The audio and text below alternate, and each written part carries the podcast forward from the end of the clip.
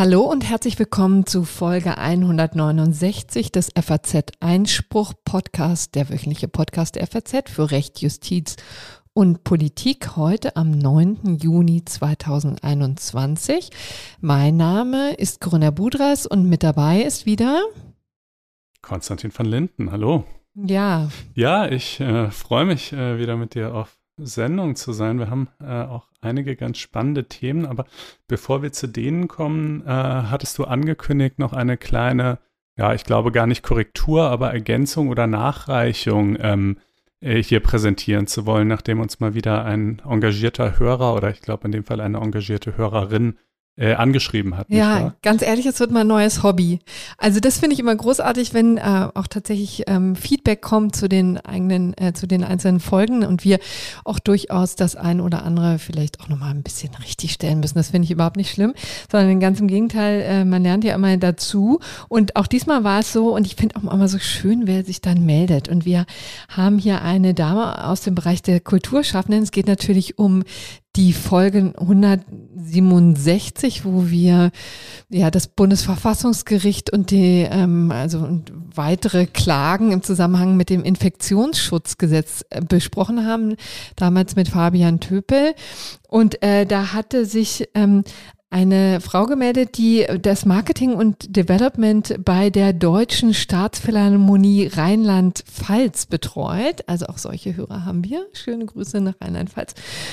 Und ähm, da ging es um die Studie zur Aerosolausbreitung des Fraunhofer Instituts. Die war, er wurde im November 2020 durchgeführt und damit ähm, tatsächlich in einem Zeitraum, wo die Inzidenzen relativ hoch waren. Ne? Weil ich glaube, äh, Fabian hatte damals gemutmaßt, dass das äh, niedrigere Inzidenzen waren und deswegen vielleicht die Aussagekräfte äh, da nicht überzeugend war fürs Bundesverfassungsgericht. Ich weiß nicht, ob ich das jetzt richtig wiedergebe, aber jedenfalls um das nochmal zu erläutern, was der Kontext war. Und äh, hier also nochmal der Hinweis, ähm, dass ähm, das im November 2020 stattgefunden hat und die Dortmunder waren da Vorreiter und das Orchester hat diese Studie auch selbst in den Spielstätten durchgeführt. Also da haben wir äh, nun Erkenntnis aus ganz berufenem Mund. Herzlichen Dank dafür. Das als kleiner Einschub und dann kommen wir jetzt zu den Themen, ne? Genau, und äh, zwar unterhalten wir uns gleich ähm, mit Elisa Hofen und das äh, freut mich gleich aus zwei Gründen. Zum einen, weil äh, Elisa Hofen äh, schon seit Jahren eine gute Bekannte ist, mit der ich immer äh, wieder auch journalistisch eben zusammenarbeite. Sie ist äh, Strafrechtsprofessorin an der Universität Leipzig und zugleich auch Richterin am Verfassungsgerichtshof in Sachsen ähm, und äh, obendrein, und das darf natürlich an dieser Stelle nicht unerwähnt bleiben, äh, regelmäßige Kolumnistin bei FAZ Einspruch, äh, wo sie also zu ganz unterschiedlichen Themen aus dem Bereich des Strafrechts äh, regelmäßig schreibt. Ähm, und äh, mit ihr unterhalte ich mich oder unterhalten wir uns vielmehr äh, über ein Thema, das mir schon seit äh, längerem ähm, ja so ein bisschen am Herzen liegt, nämlich äh, der Tierschutz äh, und äh, alles, was dafür in diesem Land so nicht getan wird. Ja? Hat sich das eigentlich das durch deinen Hund entwickelt, wenn ich mal so ganz ähm, persönlich nachfragen darf in diesem Zusammenhang oder war das schon immer so? Weil diese Seite an dir war mir relativ neu. Also, äh, ich glaube, der Hund mag irgendwie dazu beitragen, aber nee, es war eigentlich schon immer so, dass ich äh, rational, wenn ich darüber nachgedacht habe, der Auffassung war, dass unser Umgang mit Tieren ethisch eigentlich nicht zu rechtfertigen ist. Und ich glaube auch nach wie vor, dass das eine Sache sein wird, wenn sozusagen die Menschheit sich insgesamt äh, äh der große Bogen unseres, unserer, unserer moralischen Entwicklung weiter in die richtige Richtung weist, dann wird, glaube ich, unser Umgang mit Tieren in 100 oder 200 Jahren etwas sein, worauf wir fassungslos zurückblicken, so wie wir heute fassungslos auf andere Dinge, die die Menschen sozusagen in der Vergangenheit getan haben, zurückblicken und sagen, wie konnte man jemals irgendwie finden, dass das, was wir da gemacht haben, äh, okay war. Ähm, und äh, nee, also das habe ich schon immer so gesehen und dann sicherlich sozusagen meine, meine Frau ist äh, oder war Vegetarierin und, und ich habe jegliches Fleisch gegessen und dann haben wir uns jetzt irgendwie in der Mitte getroffen und essen nur noch wild. Das scheint uns moralisch ganz, äh, wild, äh, ganz plausibel äh, vertretbar äh, weil man da eben, naja, auch, äh, aber ich will jetzt gar nicht sozusagen eine, eine, eine große Vorlesung halten über persönliche Ernährungsgewohnheiten. Ich weiß, weniges ist nerviger, als wenn äh, Leute anfangen, einem da irgendwie erzählen zu wollen, was man jetzt nicht mehr essen dürfe oder so. Ähm, aber es gibt eben auch rechtlich äh, zu dem Thema eine ganze Menge ähm, interessanter Aspekte und über die äh, reden wir also dann gleich mal ausführlich mit Elisa. Äh, und dann ähm, ist äh, gestern ruchbar geworden und äh, heute, vielleicht sogar gerade im Verlauf dieser Aufnahme, wird es dann auch offiziell verkündet, äh, dass die EU-Kommission ein Vertragsverletzungsverfahren gegen Deutschland einleiten will. Und zwar wegen des EZB-Urteils des Bundesverfassungsgerichts, mhm. äh, das ja vergangenes Jahr hohe Wellen geschlagen hat. Wir werden noch mal kurz zusammenfassen, worum es da ging und warum äh, die Kommission darin also mhm. eine Verletzung der europäischen Verträge erblickt. Und da geht ähm, es auch um sehr Grundsätzliches, ne? Das kann man schon mal ankündigen. Ja. Also das geht noch mal an die Grundfesten des ähm, deutsch-europäischen Verhältnisses.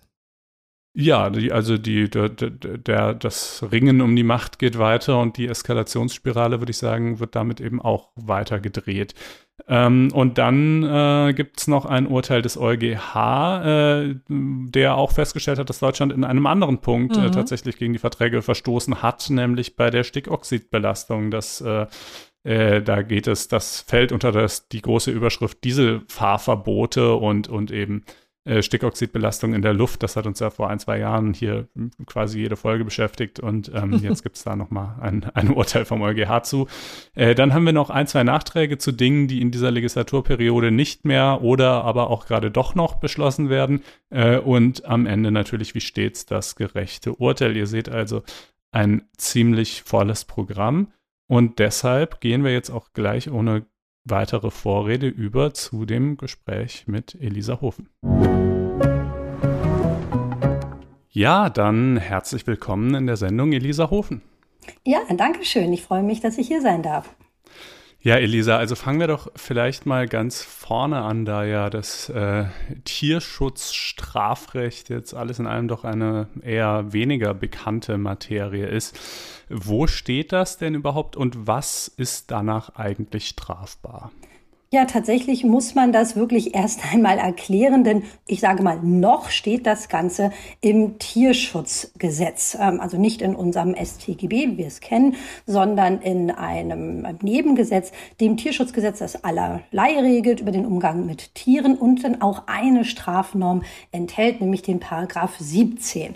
Und danach wird man bestraft, ich mache es mal knapp, wer entweder ein Wirbeltier ohne vernünftigen Grund tötet oder, dann gibt es da verschiedene Varianten, einem Wirbeltier aus Rohheit erhebliche Schmerzen oder Leiden zufügt oder ihm länger anhaltende oder sich wiederholende erhebliche Schmerzen oder Leiden zufügt. Also ihr seht schon, da sind einige Begriffe drin, äh, die gewisse Hürden darstellen. Okay, und ich würde mal annehmen, ohne vernünftigen Grund ist jetzt wahrscheinlich eher seltener. Also wenn wir jetzt über Massentierhaltung reden, eher seltener das Problem, weil die Tiere werden da ja zur Erzeugung von Nahrung getötet. Das ist ja im Grundsatz mal ein, ein vernünftiger Grund.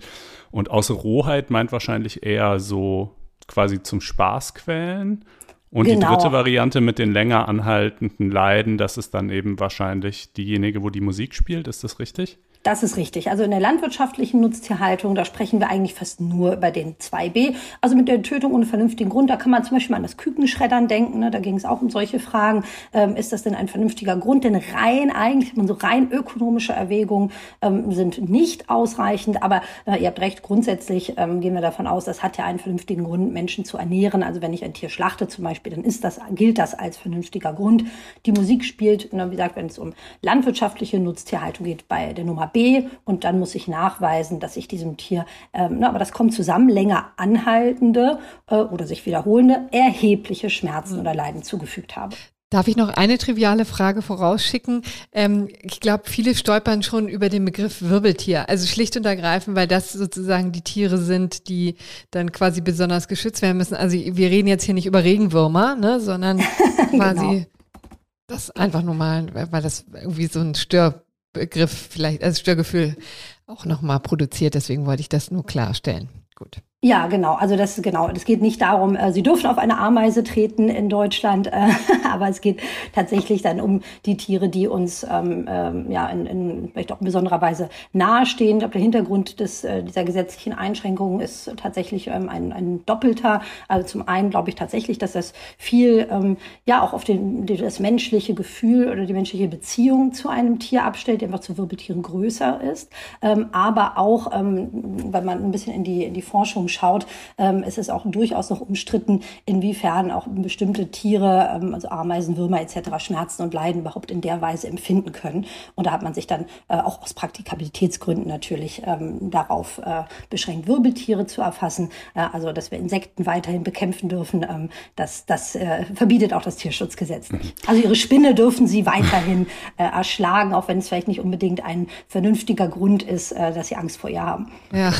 äh, und jetzt denkt man also, äh, wenn man das hört, äh, länger anhaltende Schmerzen oder Leiden zufügt, da würden viele Leute sagen, im Moment mal, das ist doch geradezu der Wesenskern der Massentierhaltung. Also was findet denn da sonst statt, außer äh, die eigentlich mit der Geburt beginnende und mit der Schlachtung äh, endende Zufügung von, ja, nicht unbedingt, vielleicht nicht unbedingt körperlichen Schmerzen, aber doch auf jeden Fall mal Leiden. Ähm, wie, also sozusagen, wie, was ist der Maßstab für dieses Leiden? Also, wo fängt das an, wo hört das auf? Das ist tatsächlich, ja, das tatsächlich hast du einen äh, ganz, ganz relevanten Punkt äh, angesprochen. Ähm, Gerade bei Leiden haben wir ein Problem. Ähm, wir haben, das kann ich vielleicht schon mal kurz sagen, ähm, mit einer Mitarbeiterin, Frau Hahn, zusammen äh, mache ich eine, ähm, eine Studie. Wir untersuchen in Deutschland ähm, verschiedene, äh, an verschiedenen Staatsanwaltschaften die Strafverfahren, die wegen diesem Paragraph 17 Tierschutzgesetz geführt werden, schauen uns das an. Und tatsächlich ist auch genau das, was wir beobachtet haben, eine große Unsicherheit im Umgang mit diesem Begriff Leid. Äh, denn äh, ich glaube tatsächlich, wir sind da in dem Bereich, den, genau den, wie du ihn angesprochen hast, dass wir voraussehen, das ist ja per se eigentlich Leid, mhm. ähm, dass wir den Tieren zufügen. Sie leben nicht, nicht in Freiheit, ähm, sie ähm, werden ähm, unter Bedingungen gehalten, die also zumindest aus ethischer Sicht ähm, äußerst, äußerst schwierig sind, die aber gleichwohl zulassen. Und wann gehen wir so weit zu sagen, das ist jetzt aber strafrechtlich relevantes Leid? Und damit tun sich, das sieht man auch, die Staatsanwaltschaften in der Praxis sehr schwer. Wir müssen letztendlich für diesen Begriff, um den auszufüllen, auf das zurückgreifen, was dann auch Veterinärmediziner sagen. sagen also hier wird mal eine Grenze überschritten, ähm, aber ähm, tja, das ist im Einzelfall natürlich schwer feststellbar. Aber die Tendenz ist ja, also sozusagen im Tierschutzgesetz, abgesehen von dieser Strafnorm, gibt es ja auch noch eine Menge andere Dinge, die halt festschreiben, was weiß ich, ein Mastschwein muss mindestens so und so viel Quadratmeter Raum haben oder mindestens so und so viel mhm. Stunden Tageslicht und, äh, und so weiter, verschiedene Vorgaben zur Haltung eben, ja, äh, die, die die kann man jetzt sicherlich auch noch als zu lasch empfinden, tue ich auch. Aber ähm, sozusagen, wenn die jedenfalls noch unterschritten werden, also wenn, wenn dagegen verstoßen wird, dann dürfte das ja wahrscheinlich eben auch ein Indikator dafür sein, dass die Tiere da leiden? Oder wie, wie macht da man das dann? Sprichst du einen ganz interessanten Punkt an, das sehe ich nämlich auch so. Ähm, der, dieser Automatismus wird aber in der Praxis nicht gezogen. Also wenn wir feststellen, dass ähm, gegen bestimmte ähm, Vorgaben ähm, aus dem Tierschutzgesetz oder den Tierschutzhaltungsbestimmungen verstoßen wird, dann führt das keinesfalls dazu, dass dann ein Strafverfahren wegen Leidens eingeleitet wird. Also dieser Automatismus wird in aller Regel nicht gezogen. Und ich glaube, das liegt in dieser Unsicherheit mit Blick auf diesen Begriff Leid. Ähm, das, es ist damit ganz, ganz ganz stark verbunden. Denn dieser logische Schluss, äh, den, den finde ich, also der, der muss ja nicht zwingend sein. Man kann ja auch bei bestimmten Haltungsbedingungen sagen, na gut, wenn die nicht eingehalten werden, führt es nicht automatisch schon zu Leid, sondern es ist etwas, was wir aber einfach trotzdem richtig finden, dass man ähm, den, den Tieren, also es muss ja nicht nur Leid verboten werden, mhm. sondern es, man kann ja auch mit bestimmten ähm, Haltungsbedingungen dazu beitragen, dass den Tieren einfach ein Stück weit besser geht, mhm. ne, auch unter der Schwelle von Leid. Im Grunde genommen haben wir jetzt die Situation, dass wir eigentlich ein Regelwerk haben, das aber in der Praxis so so gut wie kaum Anwendung findet. Verstehe ich das richtig? Oder richtig. was sind so große Fälle gewesen in der Vergangenheit, wo man, ähm, da, man tatsächlich mal auf dieser Basis äh, vorgegangen wäre? Also tatsächlich gibt es äh, wenig Verfahren im Bereich äh, des Tierschutzgesetzes, äh, muss man sagen, also des Tierschutzstrafrechts. Ähm, wenn man zum Beispiel mal in die Verurteilungsstatistiken schaut, dann sieht man, dass wegen Tierquälerei werden so 700 bis 800 Verurteilungen pro Jahr erreicht. Allerdings ist da nicht äh, unterteilt, ist das jetzt landwirtschaftliche Nutztierhaltung oder zum Beispiel, was auch häufig vorkommt, ähm, ähm, dass Tiere in Privathaushalten nicht gut gehalten werden. Ne? Das ist dann auch viel leichter im Übrigen zu verfolgen und wird auch viel schneller verurteilt. Und wenn man dann nochmal reingeht in diese Statistiken, sieht man, also die aktuellsten Zahlen haben das im Jahr 2019. Da, wenn es dann zu Verurteilung kam, dann waren das in 95 Prozent äh, der Fälle, waren das Geldstrafen. Mhm. Ähm, es gab überhaupt nur 44 Verurteilungen, überhaupt zu einer Freiheitsstrafe und die waren nie höher als zwei Jahre. Und alle Strafen, die wir, äh, die wir hier sehen, sind zur Bewährung ausgesetzt worden. Da muss man natürlich dazu sagen, erstens, das ist eine generelle Tendenz deutscher Gerichte, nur selten mal wirklich eine Freiheitsstrafe ohne Bewährung zu verhängen. Und hier kommt aber ja auch noch hinzu, äh, dass die Höchststrafe, die Höchststrafe wohlgemerkt, also quasi für den Worst Case, für den schlimmsten Horrorhof, den man sich so ausmalen kann, drei Jahre beträgt was nicht Richtig. besonders viel ist. Und, äh, und die Höchststrafe wird ja wirklich also kaum mal in, bei irgendeinem Tatbestand ausgeschöpft. Also, also insofern ist es auf eine gewisse Art vielleicht auch gar nicht verwunderlich, ähm, dass die Strafen zuallermeist Geldstrafen oder allenfalls Freiheitsstrafen zur Bewährung sind, oder? Ja, genau wie du es gesagt hast. Ähm, so funktioniert ja die, die äh, Strafgesetzgebung oder die Strafzumessung, würde ich sagen, die Strafzumessung in, in Deutschland. Ähm, Richterinnen und Richter orientieren sich natürlich an dem Strafrahmen. Man sieht, drei Jahre ist das absolute Maximum, was überhaupt dieser Tatbestand vorsieht. Dann wird man äh, ja, fast nie drei Jahre geben. Das ist in allen anderen Deliktsbereichen ja genauso, dass wir Strafrahmen nicht ausschöpfen. Ja, sie werden ähm, ähm, ja das auch bei, bei anderen Delikten, bei Diebstahl, bei Körperverletzung auch so sehen. Die Strafen bewegen sich in Deutschland immer im unteren Drittel. Ähm, das ist auch so angelegt. Das heißt, wenn wir den nach oben so begrenzen, dann hat das natürlich Folgen dafür, genau wie ihr gesagt habt, ne, dass wir in aller Regel Geldstrafen haben. Ich würde ganz gerne noch einmal kurz ein bisschen konkreter haben. Also du hast eben gerade gesagt, ähm, also private Quälereien sind viel leichter zu verfolgen. Was sind das und, und werden dann auch geahndet und offensichtlich sind da vielleicht auch die eine oder andere Bewährungsstrafe dabei gewesen. Ne? Also was sind das für, ähm, für Missetaten, die da äh, angeprangert werden? Ja, also wir können natürlich aufgrund der Statistik nicht uns die einzelnen, ähm, ne, nicht die einzelnen Verfahren ähm, anschauen und leider unterscheidet die Statistik halt auch nicht zwischen den Verfahren. Aber zum Beispiel in, in unserer Studie ähm, hatten wir überhaupt nur einen Fall, wo dann wirklich mal eine Freiheitsstrafe verfängt wurde bisher in der Auswertung. Das waren vier Monate auf Bewährung. Da ging es um einen, einen Transport von, von Rindern mit zu geringer Deckenhöhe, wo die okay. Tiere erhebliche Verletzungen erlitten haben. Und da ist man dann halt bei vier Monate auf Bewährung. Mhm. Es gibt mal so ein paar Spek spektakuläre Fälle. Ähm, zum Beispiel das äh, Amtsgericht Ulm hat mal tatsächlich einen Schweinezüchter wegen Tierquälerei für drei Jahre ins Gefängnis geschickt, wurde in der nächsten Instanz gleich wieder aufgehoben. Ah, krass. Hm. es ist aber ja natürlich hm, plausibel, dass ähm, Fälle aus dem privaten Bereich äh, vielleicht auch einfach eher zur Kenntnis der Behörden gelangen. Also wenn man wie wir hier in einem Mehrparteienhaus lebt und wenn dann zum Beispiel vielleicht die Nachbarn mitkriegen, dass der Hund äh, aus einer anderen Wohnung den ganzen Tag ganz äh, erbärmlich heult und kaum jemals irgendwie vor die Tür kommt oder so. Oder wenn, dann sieht man vielleicht, wie die Leute den schlagen oder so. Also äh, dann kann sowas ja auch ruchbar werden. Wohingegen in so einem landwirtschaftlichen Betrieb, da sind ja zunächst mal nur die Menschen, die da eben arbeiten und allerdings eigentlich auch, so ist es zumindest gedacht, äh, in gewissen äh, Abständen die Behörden, die da vorbeischauen, um zu gucken, ob ob alles mit ja. rechten Dingen zugeht. Ähm, und äh, was kannst du uns dazu erzählen? Also diese, diese Kontrollen, wie, wie, wie sehr finden die tatsächlich statt und, und mit welchem äh, Ertrag? Also genau das ist das Problem, dass überhaupt in die wenigsten Fälle überhaupt zur Kenntnis der Strafverfolgungsbehörden gelangen. Und das liegt äh, daran, ja, diese Delikte werden natürlich hinter verschlossenen Türen begangen, Haltung und Schlachtung. Ne, da ist im wahrsten Sinne des Wortes die Tür zu. Wir haben keinen Einblick da rein. Die Tiere als Opfer selbst können natürlich äh, keine Strafanzeige stellen. Das heißt, die einzigen Möglichkeiten, die wir haben, überhaupt Kenntnis zu erlangen, äh, ist ähm, eigentlich der Kontrollweg. Mhm. Ähm, bei Tierschutzorganisationen äh, möchte ich auch gerne nochmal noch, mal, noch genau. mal sprechen. Ja, da müssen diese wir auch Kontrollen, Unbedingt, ja. Aber Kontrollen sind natürlich eigentlich der, der, der beste Weg, um halt diese verschlossenen Türen zu öffnen und zu sehen, was passiert da eigentlich. Ja, aber wenn man sich dann die Realitäten in Deutschland anschaut, da wird man dann schon ein wenig ernüchtert. Ähm, es gab eine kleine Anfrage der ähm, Fraktion der FDP und der Grünen an die Bundesregierung, die dann zu dem Ergebnis gekommen ist, also ähm, zwischen 2009 und 2017 ähm, wurden Betriebe in Deutschland im Schnitt etwa alle 17 Jahre kontrolliert. Ähm, wenn man in die einzelnen Bundesländer geht, ist das noch dramatischer. In Schleswig-Holstein alle 37,3 Jahre, in Bayern nur alle 48,1 ja, Jahre. Krass. Dann sind diese Kontrollen häufig auch angekündigt, äh, so dass man ähm, dann natürlich auch noch ein bisschen Zeit und Möglichkeiten hat, das Schlimmste ähm, äh, zu beseitigen, so dass eigentlich durch diese Regelkontrollen wirklich wenig ähm, aufgedeckt werden kann. Ist das, sind diese unterfinanziert oder ist es einfach nicht gewollt? Oder wie, wie erklärt sich das? Das, das ist eine sehr gute Frage, über die ich nur spekulieren könnte, äh, was ich besser nicht tue.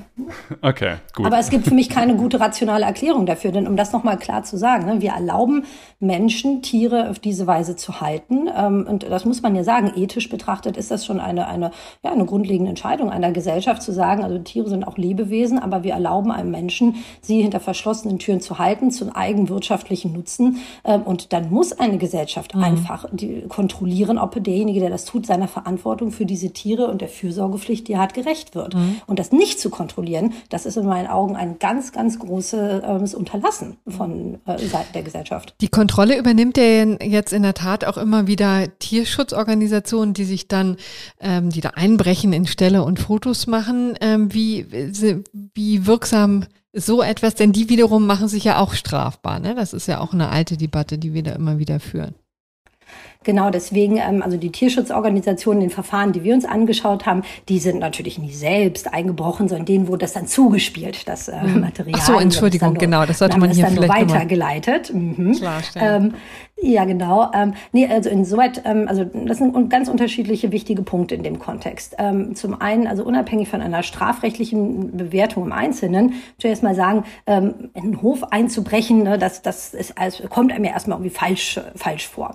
Aber man muss einfach auch die, die Situation sehen, wenn nun mal der Staat dieser Verantwortung, die er hat, ähm, das Leid der Tiere, äh, an der Tiere zu verhindern, äh, wenn er dieser Verantwortung nicht nachkommt, weil er schlicht nicht kontrolliert kontrolliert. Ähm, dann äh, sind wir natürlich in einem ethisch sehr, sehr schwierigen Bereich. Man sagt, muss dann nicht der Einzelne ähm, auch, auch selbst tätig werden. Und das ist das, was tatsächlich, also Erwägungen, die auch die Gerichte ähm, dann äh, angestellt haben. Das hat auch in der Strafrechtswissenschaft zu vielen Diskussionen geführt. Mhm. Äh, denn dann gab es einen Fall, wo tatsächlich ähm, die ähm, ähm, Personen, die da eingedrungen sind, äh, angezeigt wurden, angeklagt wurden wegen Hausfriedensbruchs. Und das OLG Naumburg ist so weit gegangen zu sagen, nein, ähm, das war zwar klar ein Hausfriedensbruch, aber der ist gerechtfertigt wegen Notstandes. Wir sagen, das haben die äh, gemacht, um das wichtige Allgemeingut, mein Tierwohl, das ist alles in 20 Jahren Grundgesetz, ist das geregelt. Ne? Das ist ja jetzt äh, kein, kein völliger Randbereich, sondern eine gesellschaftliche Grundentscheidung, dass wir Tiere ähm, ähm, respektieren. Ähm, die haben das gemacht, um ähm, dieses, dieses Rechtsgut zu verteidigen. Und das Gericht stellte auch fest, sie hätten natürlich in erster Linie sich an die Behörden wenden müssen. Aber die Behörden haben in diesem Fall überhaupt nicht reagiert. Die haben nichts getan. Die sind auf die auf Hinweise nicht eingegangen, sodass für die Tierschützer klar gewesen sein musste, das bringt gar nichts. Wir müssen selbst tätig werden, wir müssen Videomaterial, wir müssen Bilder anfertigen, damit überhaupt irgendwie etwas angestoßen wird. Und ich äh, erinnere mich an einen anderen Fall, wo ebenfalls, äh, oder vielleicht war es sogar derselbe, das weiß ich nicht genau, jedenfalls, wo halt auch Tierschützer Fotos aus einem solchen Stall äh, gemacht und dann an die Staatsanwaltschaft weitergereicht haben und diese aber trotzdem kein Verfahren eröffnet hat, sinngemäß mit der Begründung, naja, das Foto würde ja zwar vielleicht schon gewisse Missstände zeigen, aber das sei ja nur eine Momentaufnahme, Klammer auf, wie das halt bei Fotos so ist, Klammer zu. Äh, und äh, man könne ja nicht wissen, ob das nicht äh, vielleicht später schon wieder alles ganz anders sei. Also ich weiß nicht genau, wie der Staatsanwalt sich das gedacht hat, ob die Tiere dann irgendwie wahrscheinlich am Folgetag in, in, ins Spa verlegt und erstmal drei Stunden da massiert werden äh, oder so, ja. Also, äh, und sozusagen, das, das sei ja, das reiche ja nicht aus für eine Verurteilung, wo ich ja auch dachte, Moment mal, ja, aber die, die Aufgabe, Beweise für eine Verurteilung zu sammeln, die, die liegt doch auch eher bei euch. Äh, und, und was man euch hier zugespielt hat, ist aber doch zumindest mal etwas, was eben einen Verdacht begründen würde. Äh, äh, und also sozusagen, ich, ich weiß jetzt nicht, ob das vielleicht ein extremer Einzelfall war oder, oder gibt es da tatsächlich generell auch eine Beißhemmung irgendwie bei den Staatsanwaltschaften, selbst wenn man ihnen es quasi schon vorbereitet auf den Tisch legt, tätig zu werden?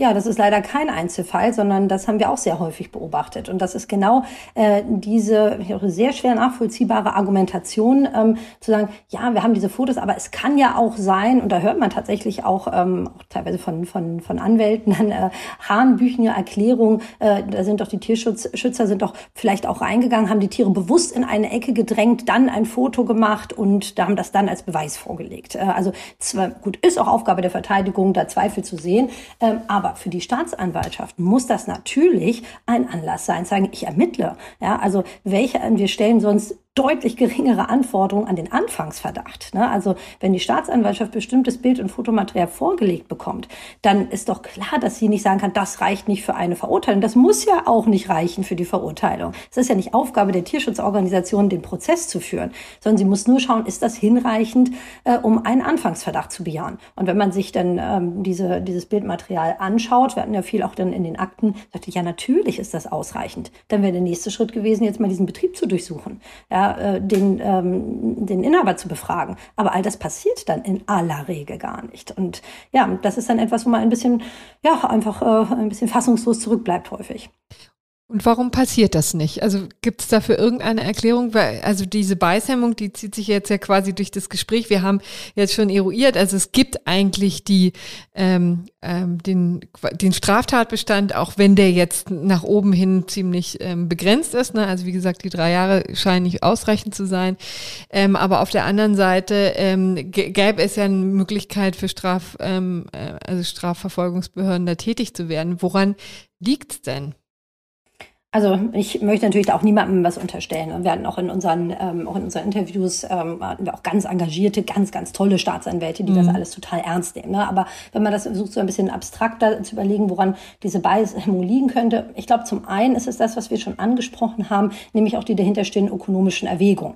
Dass wir halt im Bereich der, gerade von Massentierhaltung, auch sonst von, von dieser Nutztierhaltung sind, wo wir meint, naja, wo gehobelt wird, da fallen Späher. Mhm. Ne? Es lässt sich ja gar nicht, muss man doch schlicht sagen, ne? eine so eine große Anzahl von Tieren lässt sich ja gar nicht halten, ohne dass es mal zu Schmerzen und Leid kommt. Ähm, und da glaube ich ganz häufig äh, die Erwägung steht, naja, dann müssten ja im Zweifel diese Betriebe dicht machen, wenn wir da zu viel gucken und zu viel kontrollieren. Ähm, man muss die ja auch ihre Arbeit machen lassen und äh, das lässt sich doch gar nicht vermeiden. Ich glaube, das spielt schon eine Rolle. Und da sieht man nämlich auch den großen Unterschied dann ne, bei der Bereitschaft, so ein Verfahren gegen Hundehalter zu führen. da ist man mhm. viel, viel schneller dabei, äh, weil ne, man da halt nicht diesen Kontext hat, dass das Tier eigentlich, der Hund Hund, wenn wir ihn halten, ist eigentlich im, im Fokus unserer Aufmerksamkeit, wird sehr geliebt und dann ist das eine ganz starke Abweichung, wenn er gequält wird. Während wir bei der landwirtschaftlichen Nutztierhaltung immer in einem Bereich nah an Leid sind. Mhm. Und ich glaube, das ist psychologisch tatsächlich ähm, ein, ein Grund. Dann sieht man aber auch, dass zum Teil Unkenntnis von der Materie besteht. Also gerade wenn wir nicht Schwerpunktstaatsanwaltschaften haben, sondern Staatsanwaltschaften,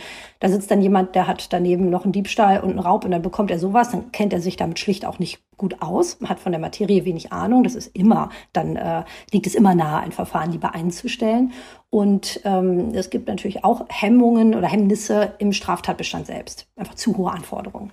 Darf ich kurz noch ein Wort sagen zu dieser ökonomischen Überlegung? Das könnte man ja auch umdrehen, das Argument. Ne? Also man kann ja im Grunde genommen sagen, dass es natürlich ein fundamentaler wettbewerbsrechtliche Verzerrung ist, ja, wenn sozusagen hier einige Betriebe ähm, sich nicht dran halten und ähm, da wie verrückt also die, die äh, Vorgaben unterlaufen und die Tiere quälen, während man ja schon davon ausgehen kann, dass es den einen oder anderen Hof gibt, der sich da explizit dran hält. Und ähm, also das müsste, so könnte man doch das ökonomische Argument auch, ähm, da bewegen wir jetzt ja uns im, ähm, im Bereich des äh, Spekulation, was da die Beweggründe ja, sein können. Ne?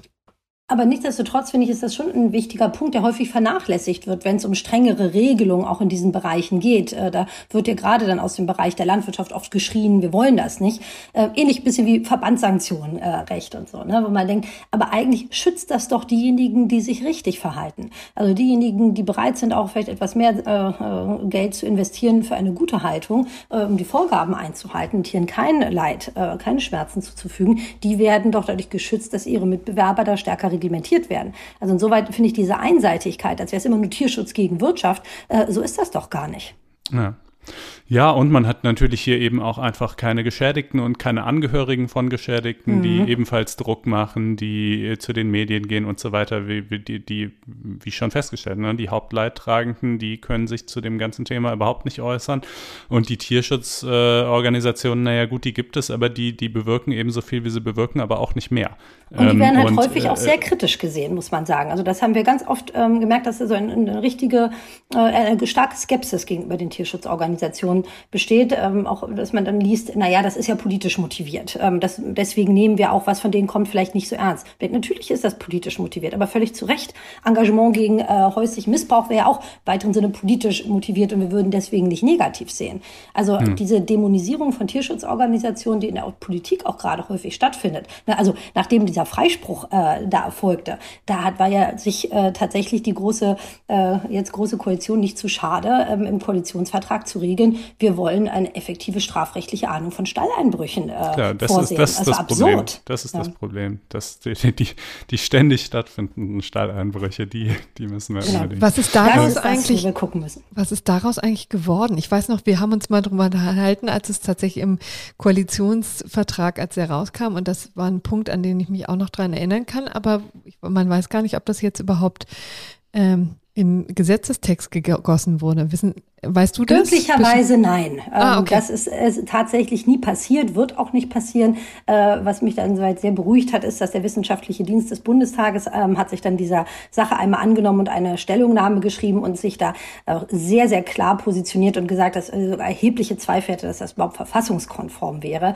Denn man müsste ja dann letztendlich das so regeln, dass ein ansonsten geltender Rechtfertigungsgrund für genau den Fall der Stalleinbrüche Einbrüche äh, zum Tierschutz nicht anwendbar ist. Und ähm, das, äh, da wurde, also dieser Bericht war sehr schön, äh, der hat äh, das, das ganz klar dargelegt, dass das völlig absurd wäre.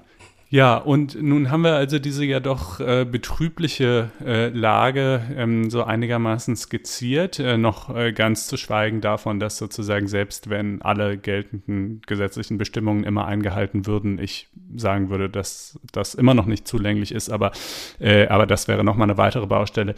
Aber nun gibt es also immerhin oder gab es äh, vor kurzem einen Vorstoß der Grünen, daran ein bisschen was zu ändern. Ähm, man kann, glaube ich, sagen, sagen, selbst wenn dieser Gesetzentwurf, äh, so wie er eingebracht wurde, verabschiedet werden würde, Klammer auf, was er natürlich nicht wird, weil es allein schon, äh, wie das halt so ist bei den mhm. Gesetzentwürfen der Opposition, Klammer zu, ja, ähm, äh, äh, wäre der sicherlich noch nicht die alleinselig machende Lösung, aber er wäre vielleicht ein Schritt in die richtige Richtung. Was sieht er vor? Man kann es relativ knapp zusammenfassen. Äh, ein Anheben des Strafrahmens auf maximal fünf Jahre, außer und zwar ähm, insbesondere dann, wenn der sozusagen sozusagen die, die Zufügung des Leides von demjenigen oder durch denjenigen erfolgt, äh, der äh, für das Wohl der Tiere als Halter oder Betreuer verantwortlich ist, also von dem jeweiligen äh, Landwirt äh, in dem Fall dann. Ähm, und ich meine sogar auf bis zu zehn Jahre und dann auch mit einer Mindeststrafe von immerhin sechs Monaten, äh, wenn das Ganze von einer Bande, also was ja jetzt irgendwie, das klingt immer so nach Drogenkriminalität, aber das meint ja einfach nur einen Zusammenschluss von, von ich glaube, drei oder mehr Personen äh, zu gewerblichen Zwecken geschieht. Und auch das wäre ja dann im landwirtschaftlichen Bereich regelmäßig gegeben, äh, denn natürlich arbeiten da mehrere Leute zusammen und natürlich äh, geschieht das alles auch zu gewerblichen Zwecken. Ähm, und es der beinhaltet auch noch ein, zwei äh, andere kleinere Erweiterungen in dem Bereich und will außerdem diesen Straftatbestand äh, in den, ich glaube, 141 StGB transponieren. Der steht leer, da stand irgendwann mal irgendwas über Anwerbung äh, von Deutschen für, für einen, für einen äh, Fremden, der, für die Armee eines anderen Landes drin oder so. Und das wurde aber schon vor Jahrzehnten gestrichen und jetzt äh, hat der hat er quasi keine Verwendung äh, dieser Tatbestand und äh, sozusagen aus Sichtbarkeitsgründen ähm, äh, würde man das gerne dahin verlegen wollen. Und du, Elisa, warst ähm, bei der Sachverständigenanhörung äh, zu diesem äh, Gesetzentwurf und äh, kannst du uns vielleicht äh, auch da mal so deine Eindrücke äh, schildern? Wie, wie war da so die Rezeptionsbereitschaft äh, auf Seiten der übrigen politischen Parteien? Ja, ähm, also wir können jetzt sicher gleich nochmal über den, den Entwurf im Einzelnen sprechen. Das ist ihn ja ähm, schon wunderbar dargestellt. Ähm, ich halte ihn grundsätzlich für, für ganz, ganz wichtig und tatsächlich einen wichtigen Schritt in die, in die richtige Richtung. Genau wie du gesagt hast, er kann dort noch nicht stehen bleiben, aber ähm, das sind schon mal wichtige Dinge, die geregelt sind. Insbesondere die Überführung in das äh, Strafgesetzbuch, äh, denke ich, ist tatsächlich etwas, was nicht nur Symbolik ist und wo man die Kraft von Symbolik auch nicht unterschätzen sollte. Äh, aber wenn tatsächlich ähm, diese Norm im StGB steht, bekommt sie natürlich auch eine ganz andere Aufmerksamkeit. Auch durch uns hier an der Universität zum Beispiel, weil man das einfach dann mit einer viel größeren Selbstverständlichkeit auch lehren könnte. Das aber nur am Rande, ja tatsächlich äh, im Ausschuss, das war ähm, für mich, wenn man aus der Wissenschaft kommt, ähm, war das ernüchternd, möchte ich vorsichtig äh, sagen, ähm, weil tatsächlich der Austausch der Argumente ähm, eigentlich gar nicht wirklich stattgefunden hat. Also da geht es in diesen Ausschüssen, ich meine, das, das kennt man, man ist leid gewöhnt, aber dort war es, finde ich, in besonderer äh, Weise ähm, deutlich, dass es nur um Politik ging und dass man nicht versucht hat, sich ernsthaft mit dem Gesetzentwurf und seinem Für und Wider ähm, zu beschäftigen, sondern dass eine rein politische Inszenierung war, dass man mit den Argumenten überhaupt nicht gehört wurde und auch sich dafür niemand interessiert hat. Ähm, ähm, ja, also das äh, war eine, eine, eine Scheinveranstaltung. Ähm, und das, ob, äh, ob, obwohl, und das muss man ja vielleicht in dem Zusammenhang auch mal in Erinnerung rufen, sogar der wissenschaftliche Beirat äh, des äh, Bundesministeriums für Ernährung und Landwirtschaft hat schon 2015 in einem Gutachten von erheblichen Mängeln beim Tierschutz gesprochen. Der Deutsche Ethikrat äh, hat in seiner äh, Stellungnahme äh, zu dem Thema deutlichen Nachbesserungsbedarf angemerkt. Der Steffen Augsberg vom Deutschen Ethikrat, den wir ja übrigens vor einigen Folgen hier auch mal im Podcast hatten, hat da, ich glaube, vor zwei Jahren war es formuliert, formuliert. Ich jedenfalls kenne kein Rechtsgebiet, in dem so heuchlerisch vorgegangen wird wie im Tierschutzrecht. Das Tierschutzgesetz verspricht eine Menge und ist voller schöner Formulierungen, die suggerieren, dass der Mensch verpflichtet ist, sich angemessen am Tierwohl zu orientieren. Äh, dann geht es noch ein bisschen weiter. Nur die Wirklichkeit sieht ganz anders aus, endet sein Zitat.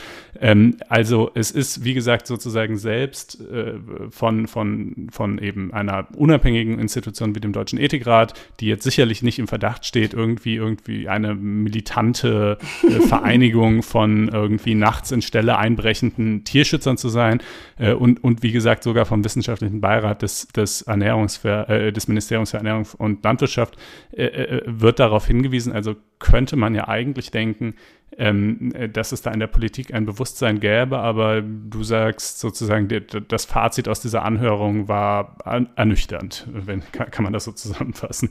Ja, man konnte dann natürlich auch sehr klar nach Parteilinie schauen. Ähm, das äh, war äh, da insoweit doch, doch sehr eindeutig, wer sich wie positioniert hat.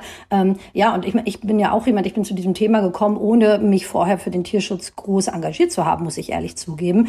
Ähm, habe dann äh, mit meiner Mitarbeiterin diese Untersuchung äh, begonnen. Und wenn man das sieht, wenn man sich dem also völlig äh, neutral wissenschaftlich nähert, muss man einfach sehen, wir haben ein riesiges Vollzugsdefizit, wir haben ein, ein normatives Defizit. Da muss etwas getan werden, wenn wir schlicht diesen Auftrag aus Artikel 20a unseres Grundgesetzes ernst nehmen, unsere Tiere ähm, zu respektieren. Ähm, dafür muss man weder militanter Veganer oder Tierschützer sein, sondern das ist eigentlich schlicht ein, ein Gebot äh, eines, eines Mindestanstandes. Und insoweit ist es umso trauriger, dass man nicht einfach nüchtern über diese Dinge diskutieren konnte. Die Sitzung begann schon damit, äh, äh dass gesagt wurde, na ja, also ein Vollzugsdefizit, ähm, das, äh, wir reden doch hier von wahrscheinlich von Fake News, die von Tierschutzorganisationen ähm, verbreitet werden. Wo ich dann auch geschluckt habe, ich habe genau an die Quellen gedacht, die Konstantin eben zitiert hat, also dass äh, der Deutsche Ethikrat ähm, äh, und äh, andere wissenschaftliche Wissenschaftler und Wissenschaftlerinnen, die sich damit befassen, jetzt sich anhören müssen, das sind alles Fake mhm. News. Ähm, das war schon erstaunlich. Vielleicht noch eine kurze Frage zu den Parteilinien, die Sie eben gerade erwähnt haben. Ich würde die nicht, ich wüsste nicht, wie ich die ziehen sollte beim, ähm, beim Tierschutz. Also bei den Grünen ist es klar, aber zum Beispiel, äh, wie sich CDU, SPD da ähm, ähm, positionieren wäre, oder auch die FDP. Also CDU ist landwirtschaftsnah ohne Ende. Ja, das ja, also ja. da wirklich äh, kann ich nur empfehlen, mal die Lektüre ähm, dieser Sachverständigenanhörung. Die werden ja verschriftlich, äh, auch das Protokoll. Ähm, äh, das ist wirklich hochinteressant. Da sieht man wirklich sehr, sehr vieles. Und die SPD? Auch eine Verzweiflung da drin. Die SPD ähm, in dem Zusammenhang? Also die SPD hat sich eher zurückgehalten. Ähm, mhm. Die, glaube ich, ist ja grundsätzlich von ihrer Linie her, ähm, würde ich sagen, eher, äh, hätte ich die Hoffnung, dass sie da eigentlich ganz äh, äh, neutral äh, an diese an diese Fragen herangehen. Tatsächlich ist natürlich, wenn man auch einfach mal schaut, wenn man sich anschaut, wer in diesem Ausschuss ist und wo die Leute herkommen. Ähm, man, lauter Landwirte. Sind, das sind halt tatsächlich mhm. lauter Landwirte, also Menschen, die da auch einfach persönlich involviert sind. Und das ist immer dann, dann schwierig. Zum einen will man natürlich die Expertise von Menschen, die sich auskennen, ja, dass da Leute sitzen, die auch mit Landwirtschaft zu tun haben und nicht völlige Laien sind. Aber die Kehrseite ist natürlich, dass da Eigeninteressen verfolgt werden ne? oder auch halt ähm, das Gefühl vielleicht, da, da ist, man wird angegriffen. Da fällt ja häufig dann seine Formulierung, die ich äh, völlig ablehne, ähm, da werden Landwirte unter Generalverdacht gestellt. Also wenn ich das schon höre, ne? das ist eine völlig absurde Argumentation, als wäre jetzt jeder von uns unter Generalverdacht, weil es einen Mordparagraphen gibt. Ähm, aber trotzdem so etwas fällt dort und wird wahrscheinlich auch von den Leuten so wahrgenommen.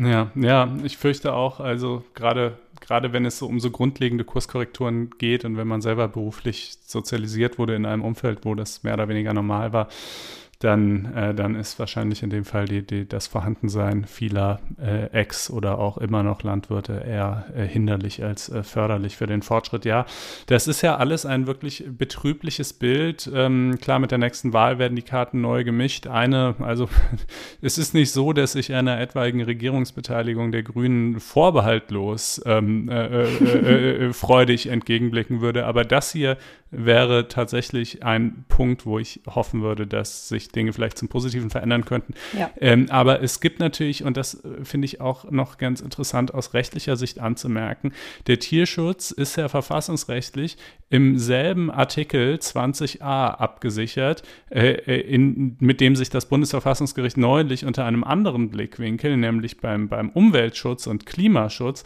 äh, sehr intensiv befasst hat und den es zumindest in diesem Kontext auch extrem aufgewertet gewertet hat. Ja, wir haben ja über den, den Klimabeschluss hier im Podcast ausführlich gesprochen und äh, dass man also vorher noch der Meinung war, der Artikel 20a, das sei vielleicht so eine Staatszielbestimmung, das so nach dem Motto steht da zwar drin, aber ist letzten Endes egal und brauchen wir uns nicht weiter groß drum zu scheren. Und nein, nein, nein, im Gegenteil, der, der sozusagen, da hat das Bundesverfassungsgericht ja eine Menge reingelesen, ähm, wie gesagt, mit Blick auf den Klimaschutz. Äh, nun hat es aber gerade vor wenigen Tagen ähm, äh, in einem anderen Verfahren, äh, wo die Tierschutzorganisation PETA im Namen äh, der deutschen Ferkel Verfassungsbeschwerde erhoben hat. Äh, da ging es äh, spezifisch um die Praxis des äh, betäubungslosen äh, Kastrierens äh, von Ferkeln. Ähm, diese Verfassungsbeschwerde also abgewiesen und zwar auch noch ohne Begründung, wie man es also in der Regel bei, bei völlig fernliegenden Dingen macht. und nun, ich meine, ich, also ich weiß jetzt auch nicht, ob es dogmatisch der überzeugendste Weg ist, jetzt zu versuchen, sozusagen Ferkel irgendwie zu, zu Grundrechtsträgern zu küren, keine Ahnung, vielleicht, vielleicht ist das ja wirklich irgendwie unsinnig. Aber die Frage, die für mich schon bleibt, ist sozusagen, gibt es, gibt es irgendeinen starken juristischen Hebel, wie man vielleicht dieses Thema auch nach vorne treiben kann?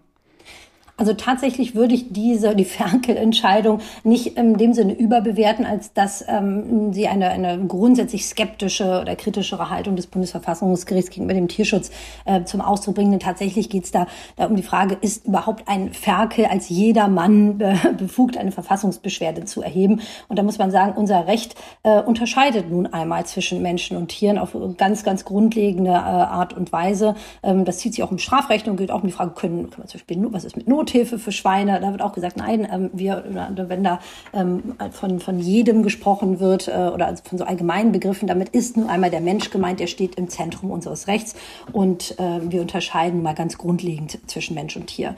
Dass man damit ein Signal setzen wollte, das finde ich insoweit ganz interessant, äh, zu sagen, also wir haben eine so anthropozentrische Sichtweise, äh, das müssen wir mal aufbrechen. Auch ein Ferkel muss eine Verfassungsbeschwerde erheben können. Das fand ich als politischen, also politische Idee spannend, dass das keinen Erfolg haben wird würde. Das damit, äh, glaube ich, hat jeder von uns von Anfang gerechnet. Das sagt also, meine ich, nichts darüber aus, ob nicht das Bundesverfassungsgericht ähm, in, in künftigen Fällen ähm, viel stärker geneigt sein wird, auch dem Tierschutz ähm, zur Bedeutung zu verhelfen. Das glaube ich schon. Insoweit hat mir die Klimaschutzentscheidung da auch ein bisschen Hoffnung gemacht. Ja. Also da ist noch eine Menge Musik drin. So, dann ja, würde ich sagen, wäre das zu diesem Thema. Da haben wir jetzt ja uns auch ähm, sehr intensiv drüber ähm, äh, besch damit beschäftigt. Herzlichen Dank, Elisa, dass du dir die Zeit genommen hast und uns das hier so ausführlich erklärt hast. Ja, danke. Ja, vielen Dank. Ein viel Spaß gemacht. Gut, dann kommen wir nun also, äh, wie angekündigt, zu dem Vertragsverletzungsverfahren das die EU-Kommission gegen Deutschland anstrengen will. Dazu muss man sich nochmal kurz in Erinnerung rufen, äh, worum es eigentlich in diesem äh, EZB-Urteil des Bundesverfassungsgerichts vergangenes Jahr äh, ging und äh, warum die EU-Kommission daran Anstoß nimmt. Äh, die Frage war ja, ob die EZB die Grenzen ihres währungspolitischen Mandats verlässt und in Wahrheit Wirtschaftspolitik betreibt, wozu sie eben kein Mandat hätte. Und diese Frage wiederum die also die sozusagen die, die, die Grenzen der Befugnisse der EZB als, als einer europäischen Institution betrifft, äh, über die mh, mm, äh, hat eigentlich der Europäische Gerichtshof zu urteilen und hat auch mhm. mh, zumindest nach seiner Auffassung nur der Europäische Gerichtshof zu urteilen. Ja. Äh, und das hatte er getan. Was auch getan hat, genau, muss man Genau, das hatte sagen. er getan nach einer Vorlage, äh, nach mehreren äh, im Grunde genommen sogar Runden, die das über Karlsruhe gedreht hatte. Äh, und allerdings in einer Weise, die das Bundesverfassungsgericht als völlig unzulänglich empfunden hat. Nicht nur im Sinne von, naja, kann man so sehen, wir hätten es anders gesehen, aber mein Gott, so ist das halt, sondern mehr so im Sinne von, diese Entscheidungen sind eigentlich das Papier nicht wert, auf dem sie stehen, um es mhm. mal äh, äh, sehr spitz auszudrücken. Und Objektiv es ist natürlich. willkürlich soll die Entscheidung gewesen sein. Ne? Also, dass man äh, quasi als Richter das einem anderen Richter vorwirft, ist schon ein dicker Klops. Genau, das war die Formulierung, die das, die das äh, Bundesverfassungsgericht gewählt hat. Schlechterdings oder schlechthin nicht mehr nachvollziehbar und objektiv willkürlich. Das klingt natürlich einerseits extrem hart, ist es ja auch. Äh, andererseits ähm, lag in dieser sehr scharfen Formulierung aber sogar auch eine gewisse Selbstbegrenzung des Bundesverfassungsgerichts, indem es also gesagt hat äh, und gleich klargestellt hat, nein, wir werden jetzt nicht jedes Mal, wenn wir irgendwas anders sehen als der EuGH, äh, uns über seine Urteile hinwegsetzen, sondern wir tun das wirklich nur ganz ausnahmsweise dann, wenn, wie in diesem Fall, wir der Auffassung sind, dass das Urteil, ja, eben, Zitat, objektiv willkürlich und schlechterdings nicht mehr nachvollziehbar ist. Dann allerdings tun wir es schon. Mhm. Und äh, das war halt natürlich genau der Knaller, dass also äh, äh das Bundesverfassungsgericht äh, erstmals offen diesen Bruch wirklich gewagt hat ähm, äh, und äh, dann ja sein, sein Urteil mit dem bekannten Inhalt äh, gefällt hat. Das war ja letztlich, muss man auch sagen, also es, es gab dann der EZB eben auf, eine Verhältnismäßigkeitsprüfung durchzuführen, in der sie die wirtschaftspolitischen Folgen ihrer Währungspolitik äh, konkret sich anschaut und sich überlegt sozusagen, wie schwer die wiegen und ob das, was sie da macht, trotzdem in Wobei Ordnung geht. Also das war. Ich da mal ganz ja. kurz reingrätschen muss. Das ja. hat natürlich das Bundesverfassungsgericht nicht der EZB aufgegeben. Ja. Ne? Also du hast natürlich recht, das war quasi die faktische Wirkung. Aber weil ja nun das Bundesverfassungsgericht, und da müssen wir leider genauso, ähm, keine Jurisdiktion über die EZB hat, haben die sich sehr umständlich an Bundesregierung und Bundestag ähm, ähm, und die Bundesbank gewendet und gesagt, also ähm, das, da, das müsst ihr besser überprüfen. Ne? Genau, also ihr, soll, ihr sollt bitte auf die EZB einwirken. Mhm. Auch ihr könnt das zwar nicht wirklich, aber versucht's mal, so ungefähr, ja. Und es hat ja auch so weit geklappt, dass die EZB dann also eben tatsächlich eine entsprechende Verhältnismäßigkeitsprüfung vorgelegt hat. Dann gab es, auch diese äh, Ergänzung können wir hier gerade nachreichen, ähm, von den Klägern, die dieses Urteil erwirkt haben, gab es anschließend noch einen Vollstreckungsantrag, weil die gesagt haben, äh, das, was die EZB hier vorgelegt hat, das reicht nicht aus. Die haben hier äh, zwar irgendwie so einen Aufsatz geschrieben, wo alle Begriffe irgendwie mal auftauchen, die man in dem Kontext halt gerne so hören möchte. Ja, da steht irgendwie was von Währungsauswirkungen und Verhältnismäßigkeit und dies und das, aber im Grunde sind, ist das, ist das einfach nur sozusagen, hätte je, wenn es dabei bleibt, dann kann sie letzten Endes trotzdem weitermachen, wie sie will äh, und, und schreibt halt nur irgendwelche halbwegs gut klingendes Zeug dazu, so, also ungefähr die Beschwerde der, der Kläger.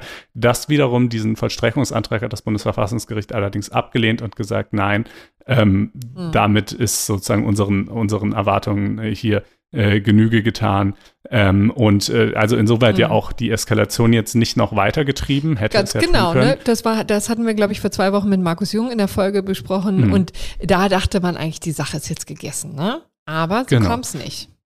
So kam es nicht, sondern im Gegenteil, es war offenbar tatsächlich so, hört man es und liest man es bei unserem Brüssel-Korrespondenten Werner Mussler so, dass die EU-Kommission tatsächlich auf diese Entscheidung gewartet hat und sich aber von dieser Entscheidung noch mehr erwartet hat, ähm, obwohl sie ja in ihrem Sinn ausging, obwohl ja das Bundesverfassungsgericht gesagt hat, nee, passt schon, äh, EZB hat alles getan, was, was wir wollten.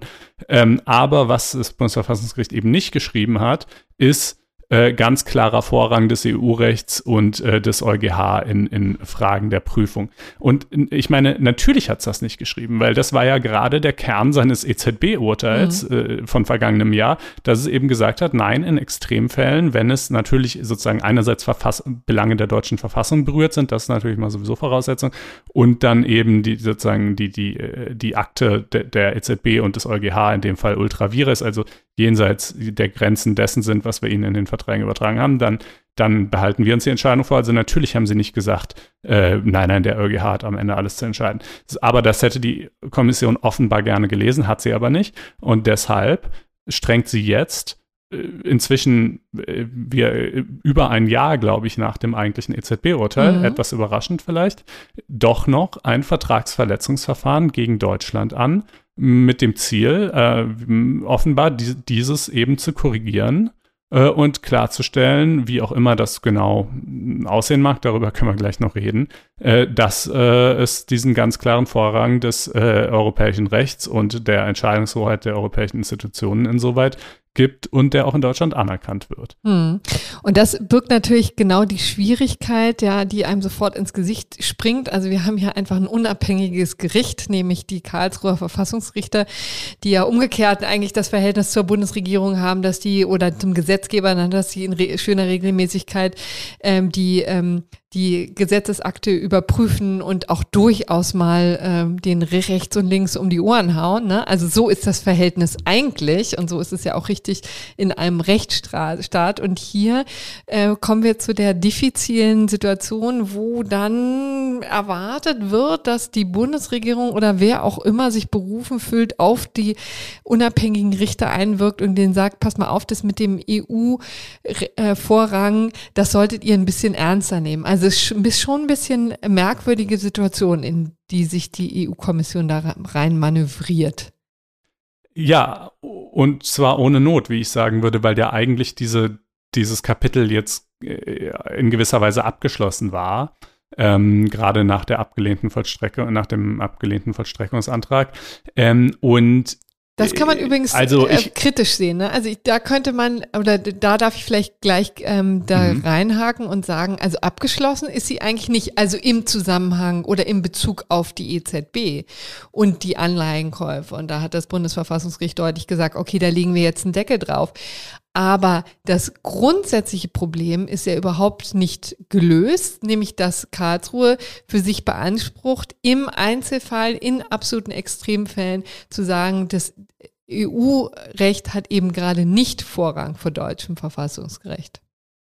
Klar, das ist natürlich richtig. Ähm, äh, aber man hätte dann, also sozusagen, es war jetzt, es gab jetzt jedenfalls keinen ganz akuten Brandherd äh, mehr, sondern es hätte dann ja jetzt erstmal wieder den nächsten Sachverhalt gebraucht, der mhm. ähnlich krass wäre, um dann äh, dieses Problem irgendwie wieder akut werden zu lassen.